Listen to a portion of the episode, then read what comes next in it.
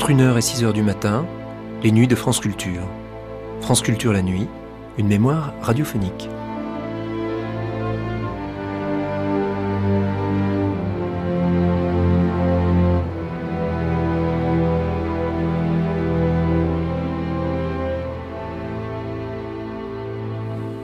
On descend sous terre pour explorer des cavités, ça s'appelle la spéléologie, pas toujours de tout repos.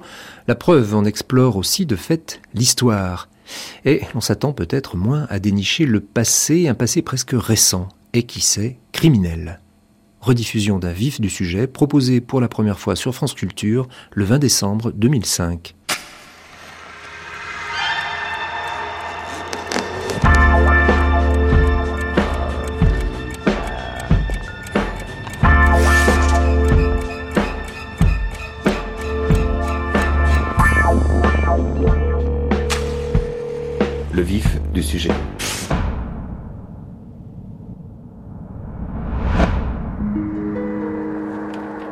En Vercors. Dégâts, des eaux. Yvon Croisier, Alexandre Hérault. Voilà, ici, Grèce en Vercors. Et donc ça c'est toute la, la, vallée de la Grèce qui redescend après euh, en direction euh, nord de Grenoble. Donc au milieu il y a un beau cirque euh, qui est au pied du Grand Vémont, qui est le plus haut sommet du Vercors. Et euh, à quelques kilomètres à l'est se trouve le village de Grèce-en-Vercors, au milieu d'une, on pourrait dire un cirque, un ancien cirque glaciaire. Héloïse Kiefer et Vianney Ollier avec vous, on va faire remonter le temps, mais pas si loin que ça. C'était euh, euh, le printemps dernier, début du mois d'avril, un dimanche, je crois. Tout à fait, oui. Donc un groupe de spéléo amateurs, dont vous faites partie, à la tronche, ici en Isère, à côté de Grenoble décide de faire euh, ce que vous faites habituellement le week-end, c'est-à-dire euh, explorer. Explorer des cavités. Enfin, en tout cas, essayer de les trouver et essayer de les explorer. Voilà, tout à fait. Et puis. Euh, si je remonte un petit peu mieux, donc le samedi, on est allé faire une randonnée avec François, et puis donc c'est là en se baladant simplement sur une vire le long d'une falaise qu'on a trouvé donc cette cavité. Voilà, et c'est à côté de Grèce-en-Vercors, sur un sur un massif qui s'appelle le massif de On peut le décrire d'ailleurs, euh, ce qu'il a de, particulier, ce massif, ce plateau du Vercors? Alors, pour, euh, c'est pour, pour nous, Spéléo, en fait, quand il a rien de particulier, puisqu'il s'agit des calcaires qui sont essentiellement euh, tectoniques. Donc, il n'y a pas de karst, ce sont que des failles qui s'ouvre dans ce, dans ce massif-là. Donc c'est pour ça qu'on y était juste allé en randonnée et pas en prospection spéléo, comme on appelle ça, donc pas pour trouver des trous. Voilà. Et donc ça se situe à côté de Gressan-Vercors. On est monté euh, sur le plateau, donc c'est à peu près deux heures de marche, un peu moins que ça. Donc on arrive sur, euh, en altitude sur un plateau, donc sur une zone un peu plus plate. Mais accès, difficile? Ah, euh, Non, alors l'accès au plateau est très facile. Hein. c'est un chemin de berger, tout bêtement. Donc accessible, même le début, je crois, était accessible en 4x4. Vianney, je sais pas si tu te mmh, souviens, mmh. À peu près. Et puis, euh, et puis après, par contre, il y a une zone un peu plus difficile, c'est-à-dire qu'il y a une vire qui doit faire, euh, bah, qui est pas très très large, donc euh, qui permet d'accéder donc à, cette, à ce fameux trou qu'on a trouvé. Voilà, la fameuse faille. La découverte a lieu donc sur un, lieu qu'on appelle le Menil, qui est un petit massif, j'irais, qui est orienté nord-sud, donc sur la vallée de la Grèce. Alors il y a une partie, une espèce de partie rocheuse qu'on appelle le Château Vert, et puis une autre partie qu'on appelle le palais. Le château vert, effectivement, il y a des failles euh, qui traversent euh, ce, ce, bloc de rocher qui est assez assez vaste et dans lequel on, bon, on pratique souvent, je dirais, pour euh, visiter un peu ces failles et puis de, de, de, de faire un peu de spéléologie entre guillemets mais de façon complètement amateuriste. Donc c'est un lieu accessible? Et c'est un lieu relativement bien accessible, oui, il n'y a pas besoin d'avoir de, de, gros moyens pour descendre, euh, et on, on pouvait, euh, j'irais très facilement se cacher là-dedans, circuler dans ces espèces de failles. Et donc on, on avait fait des découvertes même assez étonnantes euh, concernant donc des os d'animaux qu'on avait inventoriés un petit peu avec des os de chevaux, des os de, de chèvres, des os de moutons, enfin euh, différentes choses comme ça puisque je dirais apparemment c'était quand même, euh, je de notoriété que autrefois on mettait les animaux morts euh, dans, cette faille-là pour les faire disparaître.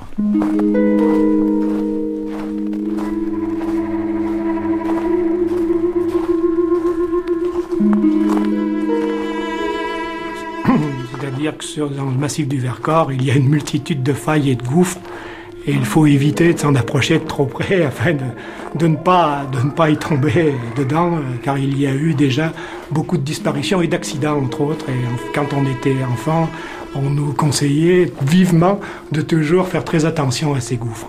Donc euh, on savait que les hauts plateaux du Vercors, entre autres, et ce, ce, massif du Château Vert, qui ressemble beaucoup au plateau du Vercors, on faisait toujours très attention. En plus, la faille faisait une trentaine de mètres de profondeur. Petite description ensemble de, de ce terrain de jeu-là. Alors, c'est un, bloc de rocher qu'on appelle le château vert parce qu'il a une forme de château et ça évoque euh, vraiment de, de loin. On a, on a, vraiment une évocation de château. Et il y a plusieurs failles donc qui sont relativement importantes, dont une qui est la plus importante et qui traverse de part en part, c'est-à-dire d'est en ouest, et qui donne carrément sur le vide. Et là, c'est une faille donc, qui, qui est à un certain moment qui est même carrément, euh, je dirais, en forme de tunnel et qui nous fait déboucher en pleine façade du rocher, donc euh, sur une, paroi rocheuse euh, verticale, et qui où il faut être, extrêmement prudent justement pour pas chuter à cet endroit-là parce que c'est assez dangereux. Et donc c'est vraiment effectivement un lieu de découverte. On a l'impression d'être dans des, choses extrêmement dans les entrailles de la terre, et, et c'est toujours assez sympa pour des jeunes qui veulent s'amuser dans, dans ce domaine-là. Maréchal des logis, euh, chef euh, Charbonnel et Gérard Espitalier, vous, gendarme, ici au peloton de gendarmerie de haute montagne. Tous deux, euh, vous êtes spéléologues aussi, donc vous connaissez, j'allais dire presque chaque cavité, chaque faille, chaque, chaque aspérité de, de, cette région-là. On pourrait dire que, que la faille qu'il décide euh, en ce dimanche-là d'explorer que une parmi tant d'autres. Hein oui, tout à fait. C'est incroyable le nombre. D'ailleurs, nous, on connaît très peu de choses en fait. Hein. Depuis des années, on fait peut-être de la mais on a encore énormément de cavités à, découvrir. Et c'est un peu le. C'est pour ça d'ailleurs qu'il y a autant de clubs euh, sur le secteur euh, grenoblois et qui sont aussi actifs d'ailleurs parce qu'il y a encore énormément de cavités à, à les reconnaître et explorer. ils vont, il y a encore des premières à faire, j'en suis persuadé. Et c'est euh, un vrai gruyère, le Vercors, la Chartreuse, il faut plusieurs vies pour tout faire, je pense. Une faille comme une autre, comme il y en a tant d'autres, j'allais dire. Euh, oui, bah, la seule différence, c'est qu'il y avait un fort courant d'air qui la traversait. C'est ce qui nous a un peu intrigués, comme à chaque fois qu'on trouve des cavités. Et c'est pour ça qu'on a voulu particulièrement y descendre. Alors, Vianney, comment, comment s'organise la descente alors? Bah, Dans ce cas-là, généralement, on a un peu de matériel avec nous, donc on a de quoi euh, y mettre des amarrages. On a une corde, on a un baudrier et puis donc un, ce qu'on appelle un descendeur. Et euh, bah, muni de ça, on peut descendre ce qu'on veut. Hein. Donc voilà, c'était parti. Donc euh, cette faille, en gros, elle a la, largeur d'un homme, hein, d'épaule, un peu plus. Et donc on descend dans ce pierrier, on descend pendant un petit bout de temps quand même. une dizaine de mètres. Une dizaine de mètres avant d'arriver dans une salle. Euh, déjà, il y avait quelques ossements d'ailleurs d'animaux dedans. De, ça devait être des chèvres, peut-être des bouquetins, enfin des. Rien que de très naturel. Pour, pour euh, de mémoire de, de spéléo, c'est des choses sur lesquelles on bute assez fréquemment, les, les, ossements d'animaux. Oui, effectivement, on en trouve assez, assez aisément. Sauf que là. Euh, sauf que là, ben, ce, ce jour-là, on a trouvé un petit peu plus que des ossements d'animaux. on a découvert donc des, des os. Je crois qu'on a commencé d'abord, on va dire, par une semelle, donc une semelle cloutée, ce qui nous a un petit peu mis la puce à l'oreille. Et puis juste à côté, on a découvert donc un, des côtes, et mmh, puis euh, et puis voyez des vertèbres. Et puis je, ne m'y connais pas du tout en anatomie, mais on a trouvé fémur, voilà, des choses comme ça. Le crâne le plus important. on a fini jusqu'au jusqu'au crâne où là, par contre, ça a été un petit peu moins un petit peu moins amusant. Ça donnait un peu l'origine des ossements. Et euh, donc c'est là que ça commence.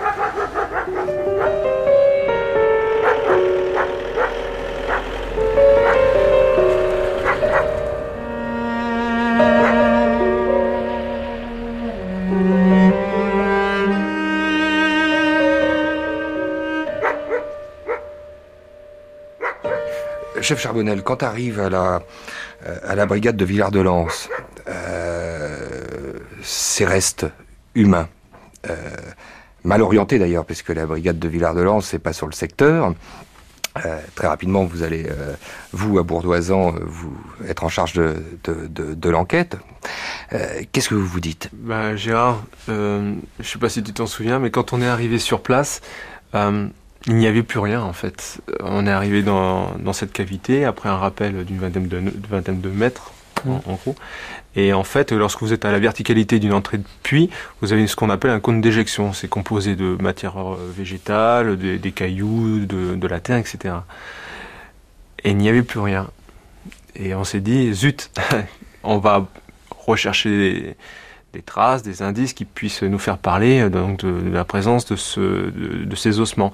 Donc tout au long de la progression, nous avons fait des constatations sur la paroi, parce que c'est faut, faut rappeler un décollement rocheux, hein, c'est, c'est particulier. Celui-ci fait donc à peu près une vingtaine de mètres de profondeur, mais pas plus à l'entrée, pas plus large de 80 cm, au plus large 1 m 10 à l'intérieur.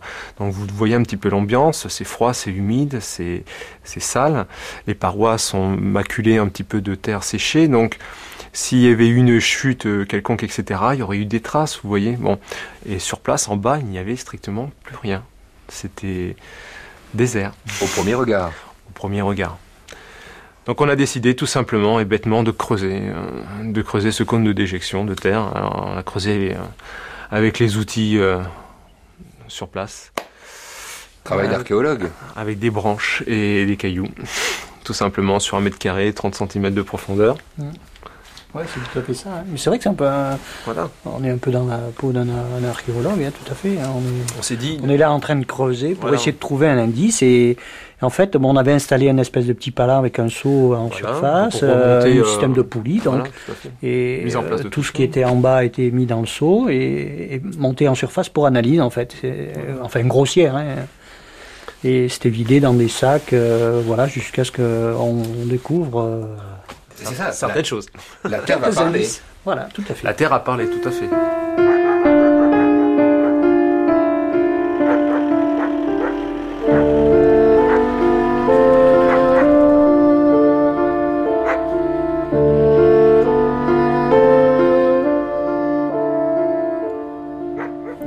Fur et à mesure, euh, on découvrira donc eh bien, euh, le reste du,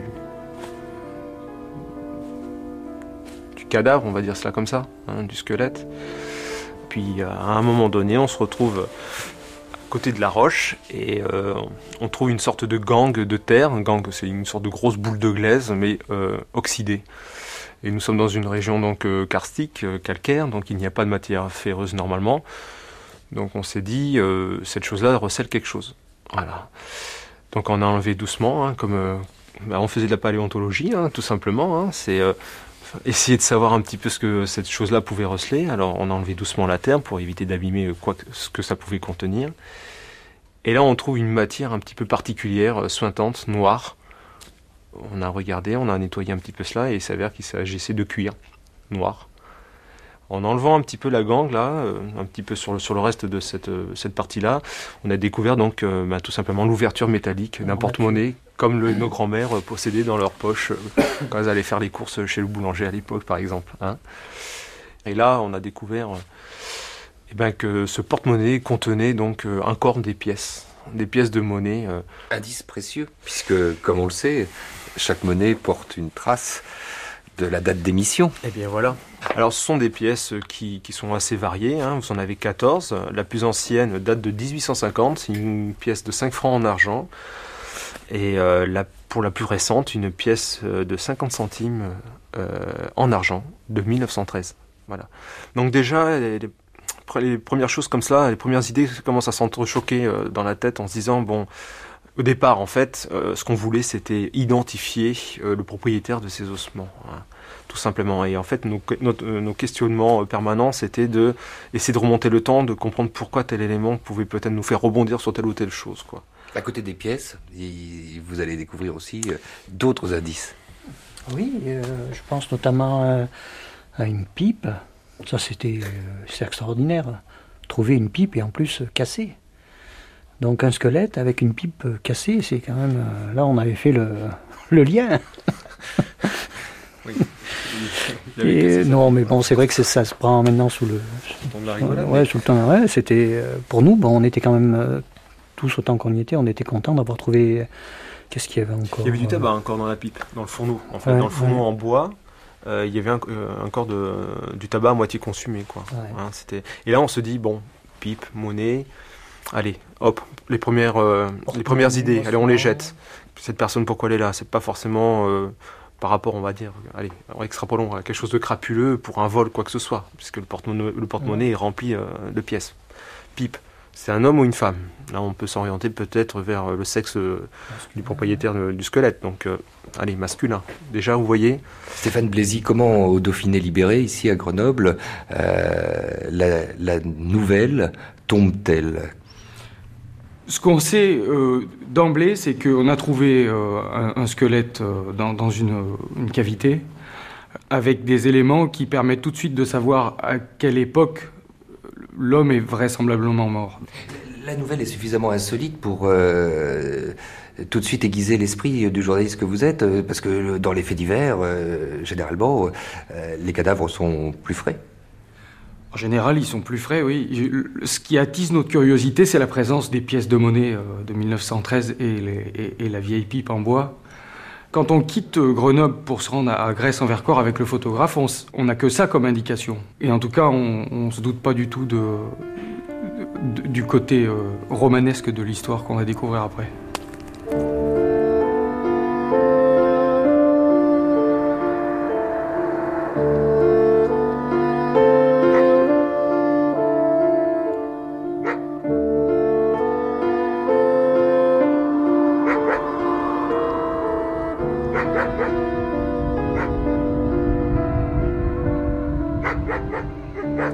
Ces indices que, vous relevez sur le terrain, euh, maintenant, il va falloir faire euh, première partie de votre rapport, et euh, c'est le parquet de Grenoble qui va être chargé d'instruire l'enquête.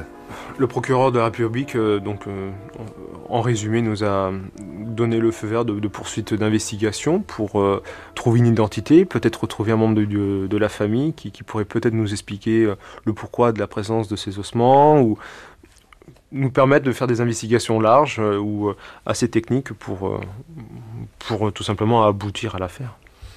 Alors le Dauphiné libéré va titrer très rapidement parce que mmh. j'imagine que vous communiquez aussi aux, confrères en charge des faits divers et, et, ce sont là les langues qui vont se délier dans le petit village de Grèce-en-Varcor et qui vont d'ailleurs vous aider à la mener cette enquête, hein, si je me trompe pas, Laurent Charbonnet. Tout à fait, on a eu énormément de chance sur cette enquête, c'est que euh, ce pays est particulièrement euh, euh, préservé hein, de tout ce qu'on peut connaître malheureusement dans les villes actuelles, c'est-à-dire ce, flux de personnes, ce changement de, famille, etc. Donc les, les, familles sont restées, on va dire, fermement ancrées par euh, les liens euh, familiaux euh, culturels ou professionnels à leur terre, attachés à leur terre. Et on a été voir les gens du village pour que justement cette mémoire locale se réveille.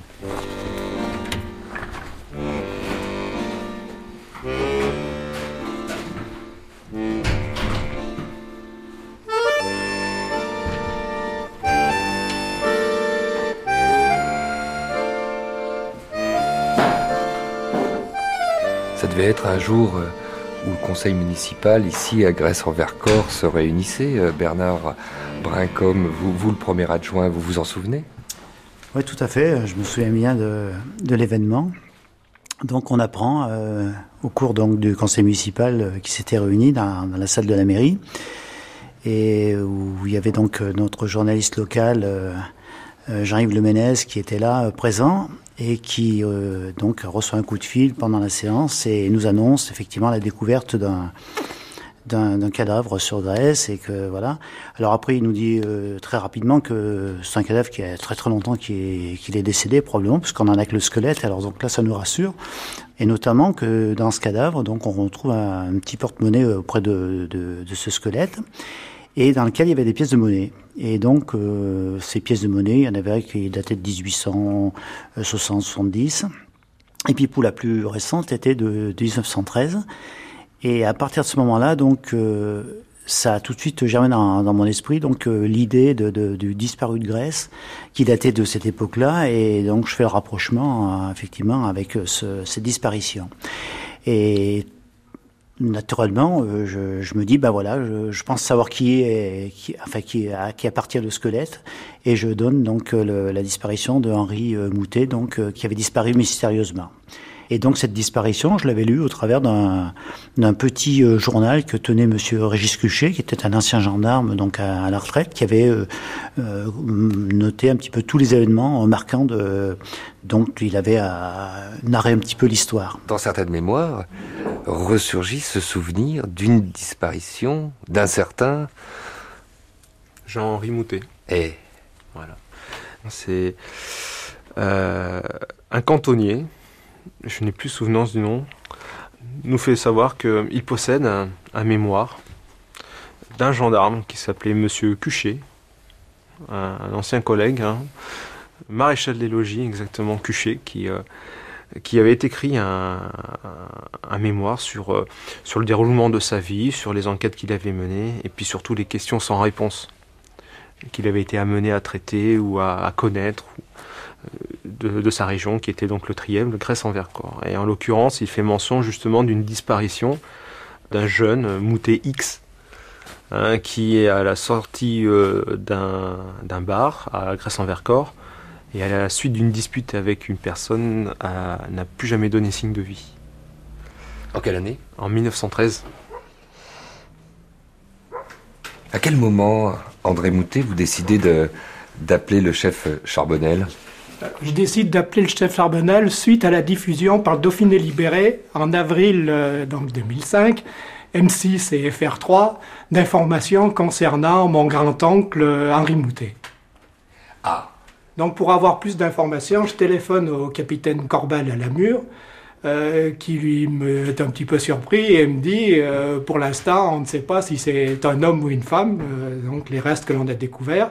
Par contre, si vous pouvez m'apporter des informations, euh, j'en suis preneur. Donc, je lui ai dit que je pensais avoir le livret militaire donc, de Jean-Henri Moutet et que si je le retrouve, je lui en communiquerai une photocopie. Parce que qu'est-ce que dans la famille euh, il se disait au sujet de, cette disparition?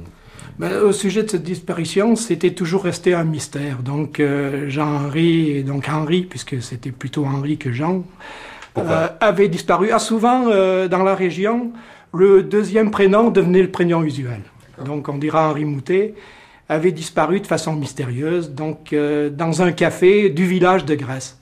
Il était à l'époque employé à la fromagerie du, du, village, situé à un kilomètre à peu près de, de ce café, qui se trouvait près de la mairie, qui à l'heure actuelle a disparu il y a certainement eu une altercation, et même ma grand-mère maternelle, qui vivait donc euh, près de ce café, avait vu de la lumière toute la nuit et disait qu'il s'était passé des choses bizarres. Euh. Donc un gendarme un, gendarme à la retraite, originaire de Grèce, avait écrit un petit cahier où il euh, décrivait un petit peu sa vie de gendarme, sa généalogie, et puis les histoires de Grèce entre la Révolution et 1914. Donc il cite cette disparition. Un certain monsieur Moutet André, nous apprendrons qu'il s'agira du neveu du disparu, écrit à notre commandant de compagnie, le capitaine Corbel, sur le fait que il est au courant que la gendarmerie a fait des investigations sur le rocher du Château Vert, qu'il aurait découvert donc euh, des ossements humains. Et euh, lui, Monsieur Moutet-André, charmant personnage, euh, nous fait savoir qu'il est à notre disposition pour transmettre des informations relatives, on va dire, à son grand-oncle qui a disparu en 1913. Moutet X. Donc, 1913, Moutet indiqué sur le livre du maréchal des logis Cuchet, un certain Moutet André, petit-neveu d'un Moutet qui a disparu en 1913, se manifeste pour nous donner son, le, cahier militaire, le livret militaire de son grand-oncle qui a disparu. Allez, la sauce commence à prendre et on commence à se dire, il y a quelque chose.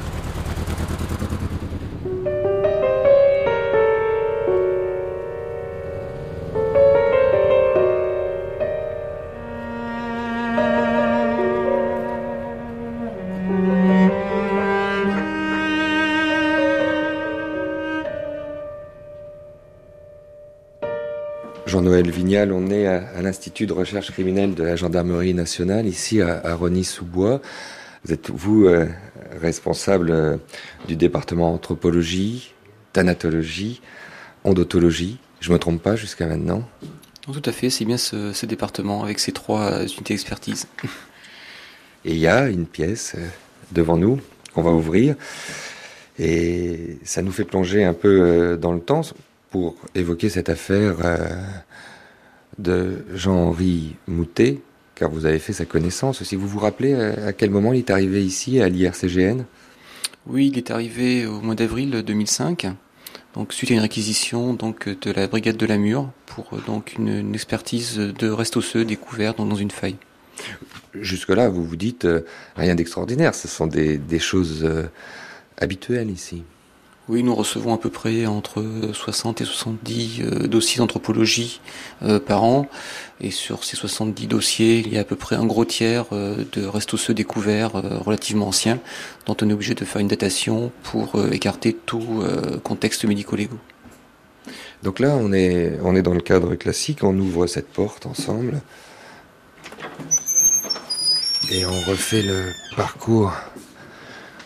Il est, il est arrivé sous quelle forme d'ailleurs? Il est arrivé sous scellé, donc euh, c'est une, affaire judiciaire au départ, donc les restes osseux sont placés sous scellé et sont arrivés donc euh, par l'intermédiaire d'un transporteur spécialisé dans les, dans les pièces anatomiques. La première opération pour vous et vos hommes consiste à essayer d'être le plus précis dans la datation et pour ça quels sont vos outils?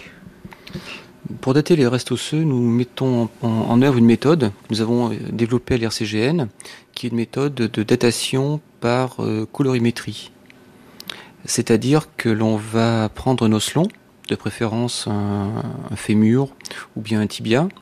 Nous allons sectionner cet os en son milieu, faire une euh, section de diaphyse, c'est-à-dire de, corps de l'os d'environ 1 cm, puis ensuite cette coupe osseuse est recoupé à l'aide d'une scie euh, diamantée en fine lamelle d'un millimètre. Et ces lamelles sont colorées avec un colorant qui s'appelle le bleu de Nil, qui a une affinité pour l'os. C'est-à-dire que plus les ossements sont vieux dans le temps, plus ce colorant va colorer en bleu foncé euh, les pièces osseuses. Il suffit ensuite de mesurer cette couleur à l'aide d'un appareil, d'un colorimètre, et en intégrant ces paramètres dans une équation, on obtient un délai post-mortem. Alors dans le cas précis de, Jean-Henri Moutet, qui nous intéresse euh, aujourd'hui, M. Vignal, qu'est-ce que vous découvrez? Ben, Nous découvrons tout d'abord une datation qui euh, remonte à une centaine d'années. Et à partir de ces pièces osseuses, nous pouvons déterminer différents éléments. Euh, en l'occurrence, à partir des os une taille. Dans le cas présent, la taille était environ à peu près 1m69, plus ou moins 3, 3 cm.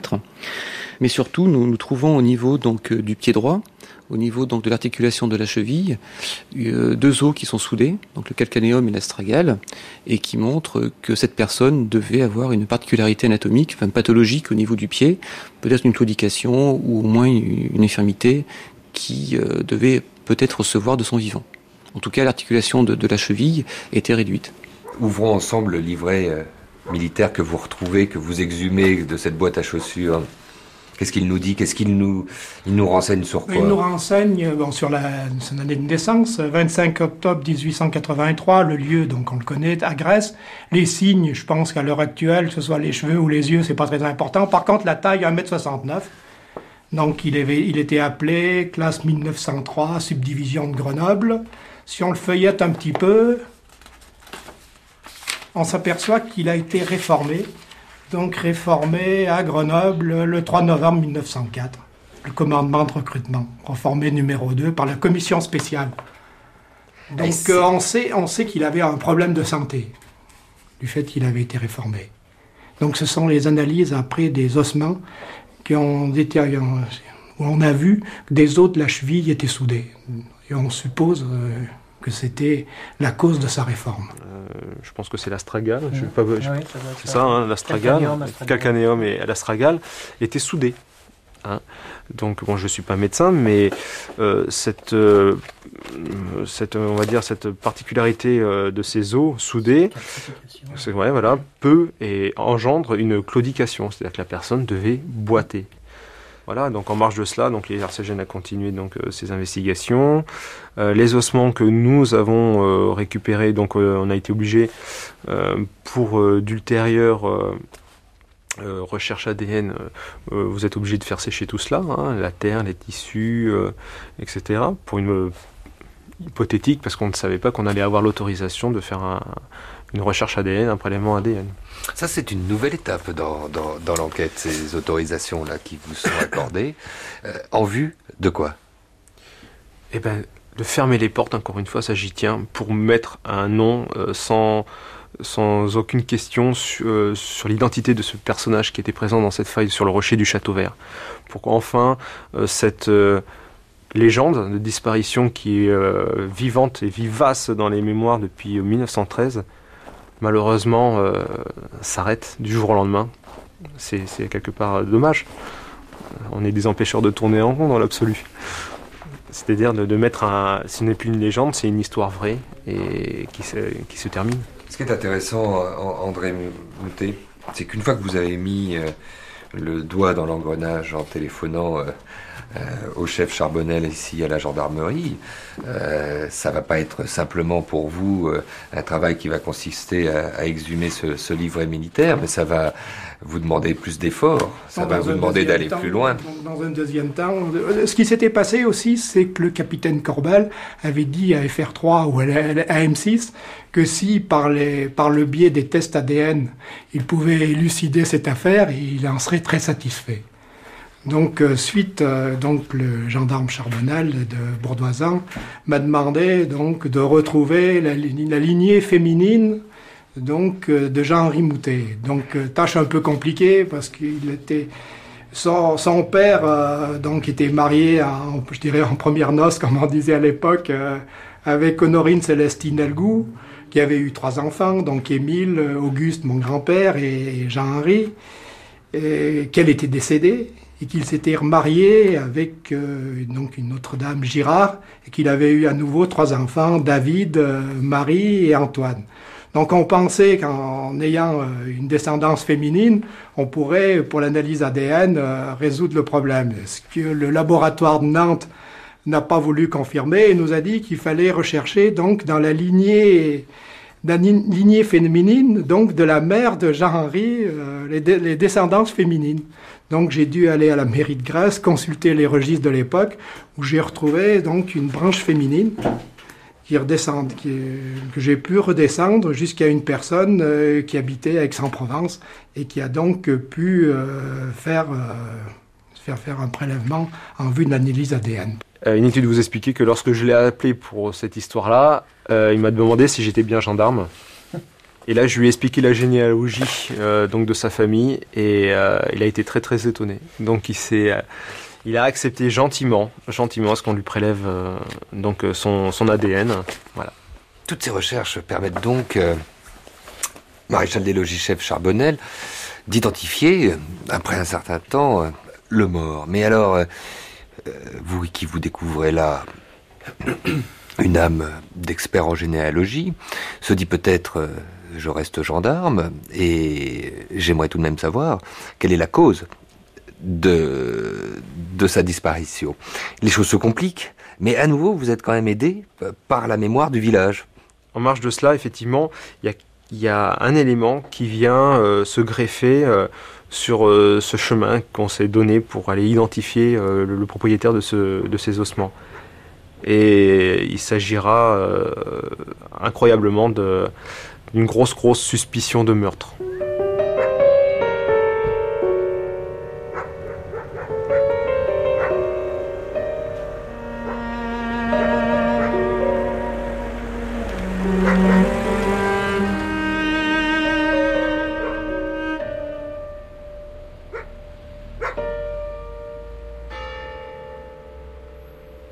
Parmi les habitants du village. On nous a tout de suite raconté cette histoire d'une bagarre à la sortie d'un café du village et du soupçon que cet homme avait été assassiné après cette bagarre ou pendant cette bagarre. Voilà, l'histoire visiblement était connue de tous, pas dans les détails, mais le, mystère était resté bien ancré dans le village, en tout cas. C'est euh, un maréchal des autant dire un gendarme, qui écrit ses mémoires, c'est-à-dire ce petit cahier, format écolier, écrit par... par Régis Auguste Maximilien Cuchet. Et donc à la date du... je 1912-1913, eh date que je ne peux indiquer autrement.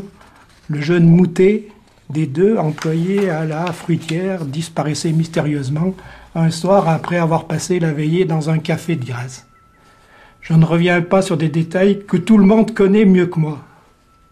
Plus tard, un parent de la victime me faisait part de son mécontentement envers l'autorité locale qu'il accusait de négligence. Elle n'a fait faire, euh, me disait-il, aucune recherche lorsque la disparition lui a été signalée et elle a prévenu la gendarmerie beaucoup trop tard. Si les recherches minutieuses avaient été faites le lendemain, il y aurait quelques chances de découvrir des indices du crime. Trois jours après, il était trop tard. Des indices de crime De crime, oui. Il est à remarquer que la tardive intervention d'autorités locales avait droit à de larges circonstances atténuantes. Pas plus que le public, elle ne croyait à la possibilité d'un crime, mais à une simple fugue pourtant inexplicable. J'ignore si par la suite l'autorité a fait ce qu'il était de son devoir. Aujourd'hui, toute chance de découverte du drame a disparu avec le décès de tous ceux connu qui avait été mêlé, et peut-être aussi de celui du meurtrier.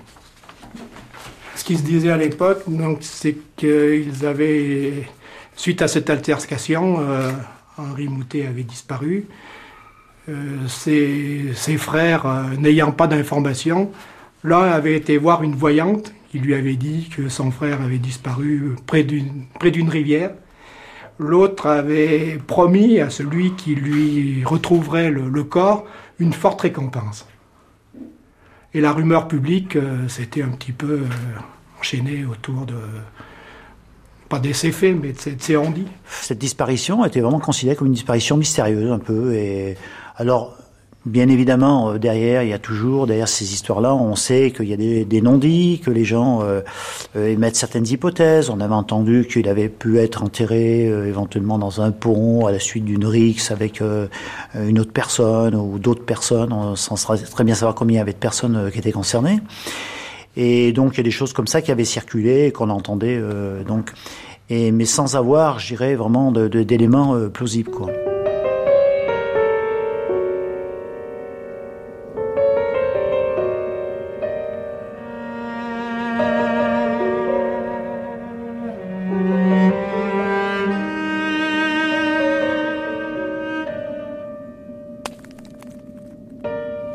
Faisait nuit. Il y avait une lumière qui était allumée dans une des fenêtres de ce bar. Ça parlait très très fort dans le bar. Deux hommes sont sortis du bar et se sont chamaillés à l'extérieur sur la place. Donc euh, c'était... Euh, il faut se remettre dans le contexte de l'époque. Hein. Chacun restait, chez soi. Hein. Euh, il y avait des non-dits, bien que tout le monde avait vu certaines choses, tout le monde s'est tu sur la chose. quoi. Mais néanmoins, 92 ans après, les langues à nouveau se délient. Et on sait même que ça s'est passé, je crois, le 8 octobre 1913, cette bagarre entre deux jeunes hommes trentenaires de ce petit village de Grèce. Inutile de vous expliquer encore une fois que les faits se sont passés il y a 92 ans cela, que le code pénal actuel euh, prescrit le crime au bout de 10 ans. Euh, nous travaillons donc, on va dire, euh, d'une manière anecdotique. Hein. Mais votre hiérarchie, cependant, vous laisse travailler. Tout à fait. Hein, j'ai eu la confiance de, mes chefs du parquet, des magistrats. Qu'est-ce qui se disait euh, en 1913 euh, autour de cette disparition? J'imagine que la, rumeur avait grondé euh, jusque dans la vallée. suicide, fuite ou meurtre C'était ces trois hypothèses qui étaient déjà en 1913 brassées. La, plupart des gens, des habitants de, Grèce, se posaient cette question qui était devenu Comment ça se fait-il qu'il ait disparu Tout ça. Et effectivement, la, seule chose qu'on avait su, c'est qu'il avait été donc euh, euh, dans un bar qui est situé donc en face de la mairie, qui n'existe plus aujourd'hui, et qui, qui était ouvert à ce moment-là. Et donc, ils avaient dû aller boire euh, quelques chopes en fin de soirée. Et donc, certainement à la sortie de, de, cette, de ce bar, il y avait dû avoir, il y avait dû avoir une, une rixe entre jeunes, certainement, pour une histoire de jeune fille, effectivement, qui, est, qui convoitait et qui malheureusement euh, s'est probablement mal terminé et a, conduit à cette disparition euh, inexpliquée euh, et qu'on explique seulement aujourd'hui. Quoi. Enfin, j'ai ce sentiment-là. Quoi. Alors, quand est-ce que, qu'apparaît pour vous, chef Charbonnel, le, nom de celui qui allait devenir votre suspect Eh bien, c'est euh, en prospectant, hein, euh, à mon tour, pour aller rechercher des renseignements auprès de la famille, euh, direct ou indirect de, l'auteur, présumé, je précise bien ce mot-là, présumé, au niveau de la famille victime. donc, une identité m'a été amenée hein, par, par, un témoin. on m'a parlé d'un certain donc Léopold Girard voilà, qui en fait était le personnage avec qui M. Moutet Jean-Henri s'était disputé un fameux soir d'octobre 1913 euh, dans le bar euh, de la commune de Grèce-en-Vercors. Donc en fait, euh, ces deux garçons âgés de 30 ans à l'époque se sont disputés pour une femme. Va,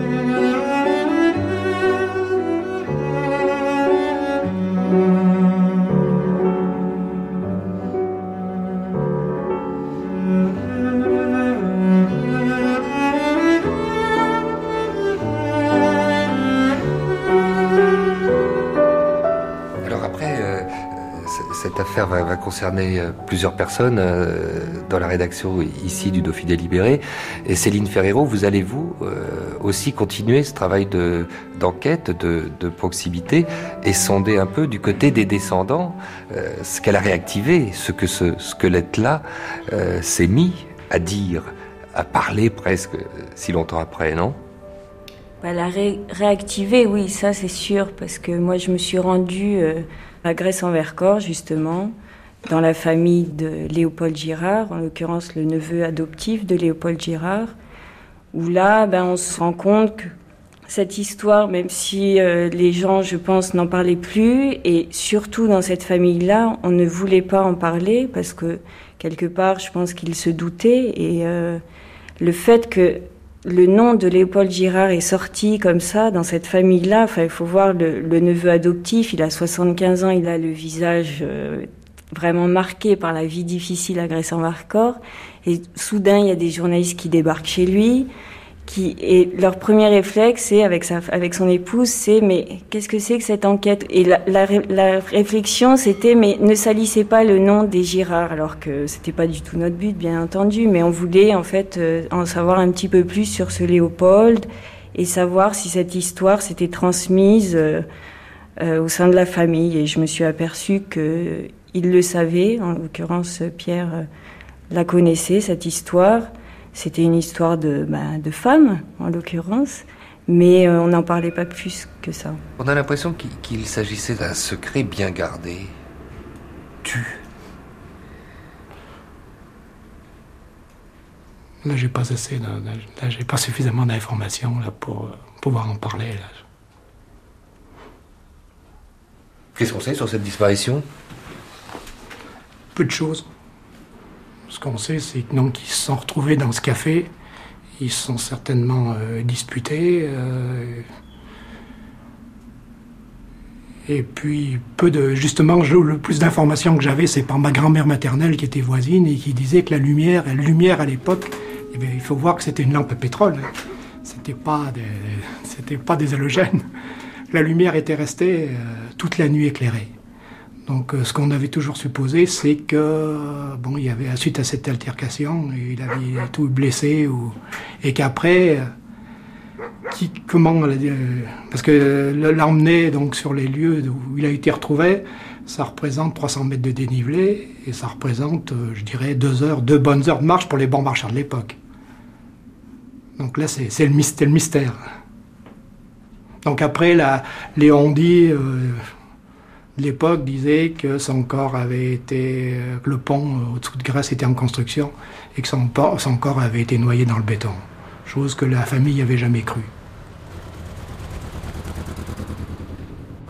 C'est-à-dire que la risque qui met euh, comme ça en confrontation euh, Léopold Girard et euh, Jean-Henri Moutet, finissant par le décès de Jean-Henri Moutet constaté tant d'années après, selon vous, a été à un moment donné couverte. C'est-à-dire que il va falloir maintenant faire disparaître ce corps devenu encombrant.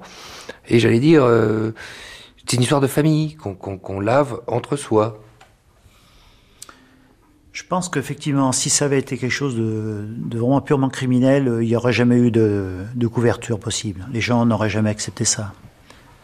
C'est le sentiment que j'ai par rapport à ça, par rapport à ce que j'ai pu entendre.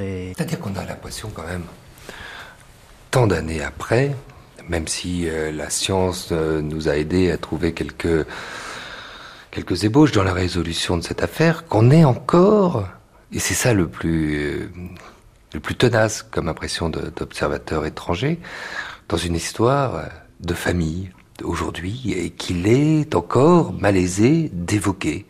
Et là, je fais appel à, celui qui les connaît, ce sont vos administrés, euh, en tant que premier adjoint à la mairie ici en Grèce en Vercors. Euh, on est en train de s'immiscer euh, dans quelque chose qui est dans l'intraco familial dans le délicat, dans encore le taisible. Et après tout, avoir la certitude de l'identité de la personne qui aurait été le meurtrier est peu important. Oui, au bout du compte, oui, parce que c'est les protagonistes a priori ont, ont disparu euh, malheureusement à la dernière guerre, et donc les gens qui auraient pu être supposés euh, mêlés à l'histoire euh, ne sont plus là et n'étaient plus là même euh, après la Grande Guerre. Et donc l'affaire s'est éteinte à partir de ce moment-là. quoi. Mais alors est-ce que vous-même vous avez fini par avoir, vous le descendant, André Moutet, une âme de policier, d'essayer de, comprendre alors ce qui avait provoqué cette disparition et donc essayer d'échafauder des hypothèses. Non, pas trop, pas trop d'hypothèses, parce que c'est trop ancien et puis c'est transmis. Euh, les, faits sont, sont pas des faits, ce sont des ondits qui ont été transmis de, génération en génération. Donc euh, il n'est pas question de faire une enquête policière. Là, simplement, c'est de savoir où, comment, comment, où, comment avait disparu et où, où étaient les restes de ces membres de la famille. C'est plus un côté historique qu'un côté euh, policier, disons. De savoir euh, qui est l'assassin de... Là, je pense pas que ce soit important, de savoir qui est l'assassin. Parce que ce qu'on sait aussi, sans vouloir vous pousser, euh, André Moutet, c'est qu'à un moment donné, Léopold Girard disparaît. Dans le premier conflit mondial. En oui, c'est ce qui clôture l'affaire d'ailleurs c'est la disparition de, Léopold Girard qui clôt, euh, je, dirais, je dirais partiellement l'affaire.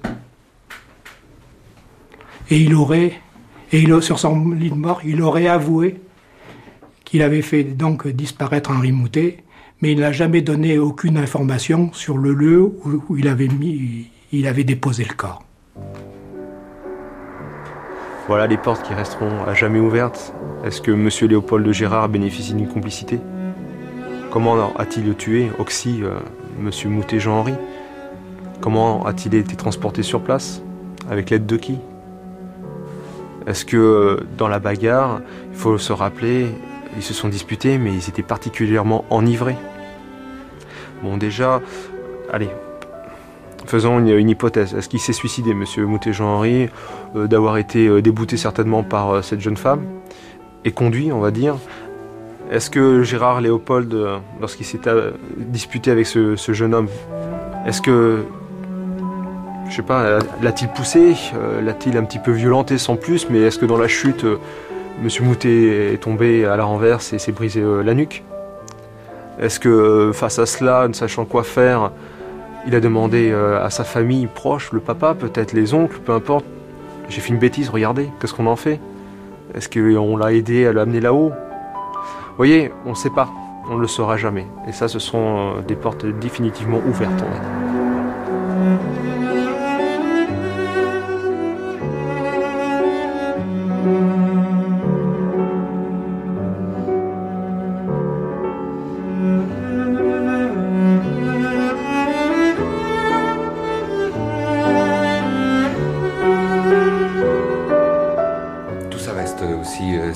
Vous en avez conscience? Douloureux? Extrêmement douloureux, oui. Enfin, pour euh, le neveu, en l'occurrence, de, de, Léopold Girard. Euh, en plus, bon, lui, son histoire personnelle fait que c'est d'autant plus douloureux. Il a été adopté donc par le frère de Léopold Girard.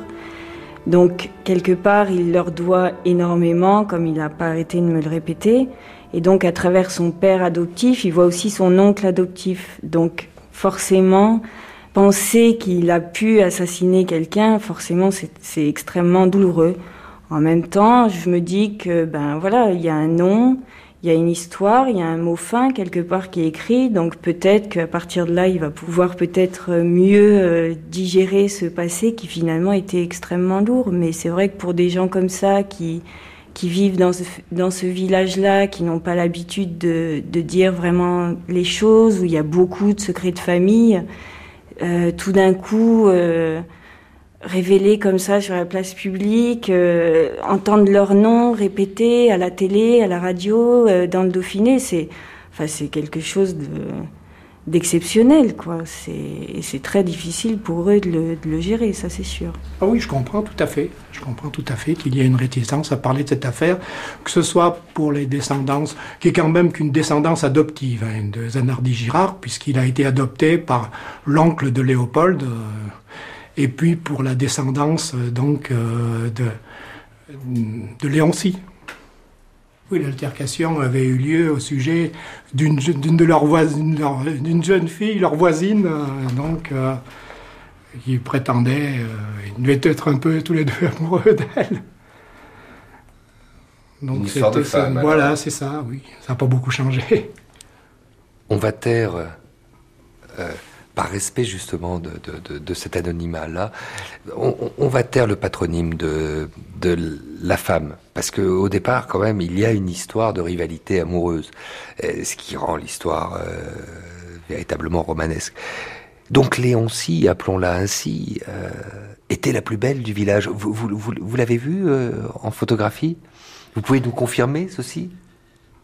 Ah, écoutez, euh, la beauté, c'est toujours quelque chose qui est extrêmement hein, subjectif. Et je pense que, bon, euh, effectivement, qu'elle soit convotée par, par des jeunes gens, ça, ça, c'est tout ce qui est de plus normal.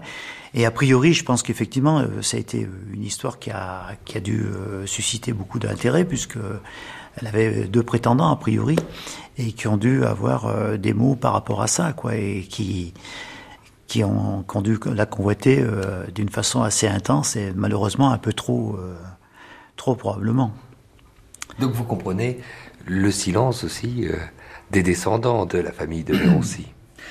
Oui, tout à fait, parce que on peut comprendre le malaise un petit peu, je dirais, par rapport à cette histoire, et, je dirais que maintenant on est arrivé au terme où il faut savoir s'arrêter et puis dire bon bah voilà, les choses en, sont, sont arrivées au bout et il est inutile de continuer euh, et que maintenant on n'aura pas plus d'événements ou pas plus de, choses à, découvrir et que les, gens qui sont concernés ben, laissons-les reposer en paix et je dirais que là c'est la paix des justes comme on dit euh, où les gens se retrouvent euh, chacun à, la même enseigne et, dans, le même lieu où tout le monde repose et où on espère qu'il n'y a pas de conflit.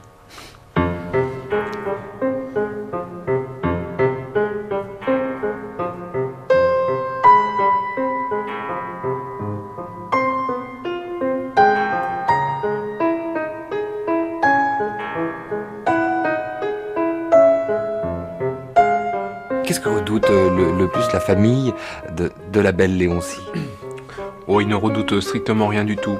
Sinon que malheureusement cette femme-là a vécu de, de très mauvais moments dans sa vie, de graves euh, soucis, hein, de disparition, etc. A énormément trimé durant toute sa vie et euh, sachant peut-être euh, que cette histoire était plus, ou moins liée à elle, elle, s'est tue sur la chose, mais je pense que les descendants en savaient peut-être un tout petit peu et, et de faire revivre cette période de l'histoire n'a fait que confirmer, on va dire, la, la, malchance qu'elle a, a pu subir durant toute sa vie et l'attachement qu'elle avait certainement gardé aux défunts ou aux disparus, puisqu'on n'avait pas retrouvé son corps, n'oublions pas, jusqu'à faire porter à ces deux enfants de sexe masculin, à ces deux garçons, le prénom euh, composé euh, de Jean-Henri Moutet.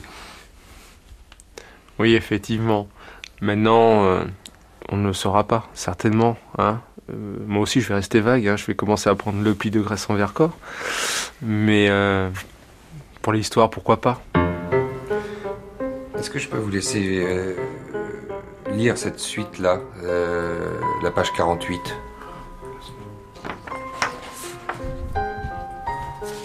Non, ça, je pense que non, je pense que cette suite, c'est pas. Je pense que là, il s'est un peu trompé, là, je pense. Là, je pense que la suite. Là, c'est pas très clair pour moi, cette suite. Parce qu'il n'y a pas eu après, donc. Euh, dans cette suite. Qu'est-ce qu'il raconte dans la, suite dans, la suite, il raconte, c'est l'histoire des, incendies. Là, et, là, il n'y a pas eu, là, d'après les informations que j'ai pu avoir, il n'y avait eu jamais absolument aucune entre les familles, donc Moutet et Girard, qui étaient plutôt des amis, je dirais. Euh, donc euh, là, il y a, là, ça me paraît peu vraisemblable ce qui a été écrit. Là, c'est. C'est pas très clair. Oui, là, ce, qui est, effectivement écrit, vers la même époque éclataient dans la commune deux incendies que l'on supposait dus à la malveillance. Le premier a eu clair, donc un lieu dit. Le deuxième détruisait au Chaumeil, deuxième le dit, la maison de Jean Girard, donc le père de Léopold Girard. La rumeur publique désignait le même incendiaire qui, paraît-il, lors du dernier de ces deux sinistres, avait laissé des preuves suffisamment révélatrices. Elle connaissait aussi les raisons pour lesquelles il ne serait pas inquiété. Non seulement l'officier de police judiciaire, l'autorité locale, le fonctionnaire, mais aussi le simple citoyen sont lourdement coupables lorsqu'en ayant les moyens, ils ne le dénoncent pas l'individu soupçonné de crime ou de délit, à plus forte raison lorsqu'il s'emploie à ce qu'il échappe aux sanctions qu'il mérite. Ils s'en font ainsi les complices et encouragent les mauvaises actions. Ils auront peut-être droit à un peu de reconnaissance de leurs protégés, mais l'opinion publique les jugera sévèrement et n'oubliera jamais, sans se préoccuper, si elle n'a pas de tort, elle aussi. C'est pas très clair. Le moins qu'on puisse dire, c'est que c'est pas très clair, hein. c'est quelques phrases. C'est pas très clair, mais ça nous éclaire quand même sur aujourd'hui la gêne qu'on peut encore avoir à évoquer cette affaire, puisque tant de portes sont ouvertes. Oui, qu'on n'en saura jamais. Non, on ne saura jamais. Rien. Personne ne les fermera. C'est bien les conclusions du gendarme Cuchet. Et ce sont bien les conclusions du gendarme Cuchet. Trois par des, par des, points, par des pointillés. Des pointillés, mais multipliés à l'infini. Oui, tout à fait, oui, oui. Mais voilà la vraie fin de l'histoire, euh, André, tout de même. Graisse envers corps. Dégâts, des eaux. Fin. Remerciements à Claude et Annie Chameroy, Jean-Claude Duclos du musée dauphinois, au CIRPA, Paris, et au capitaine Vincent Corbel, commandant la brigade de gendarmerie de la Mure, et au peloton de gendarmerie de haute montagne de Grenoble, ainsi qu'à la mairie de Grèce en Vercors. Documentation. Christine Gage, prise de son. Éric Gérard, le vif du sujet.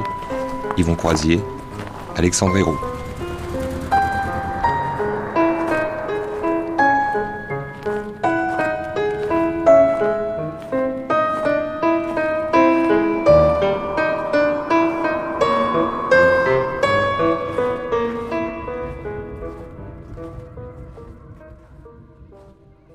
Cette émission a été diffusée pour la première fois sur France Culture le 20 décembre 2005.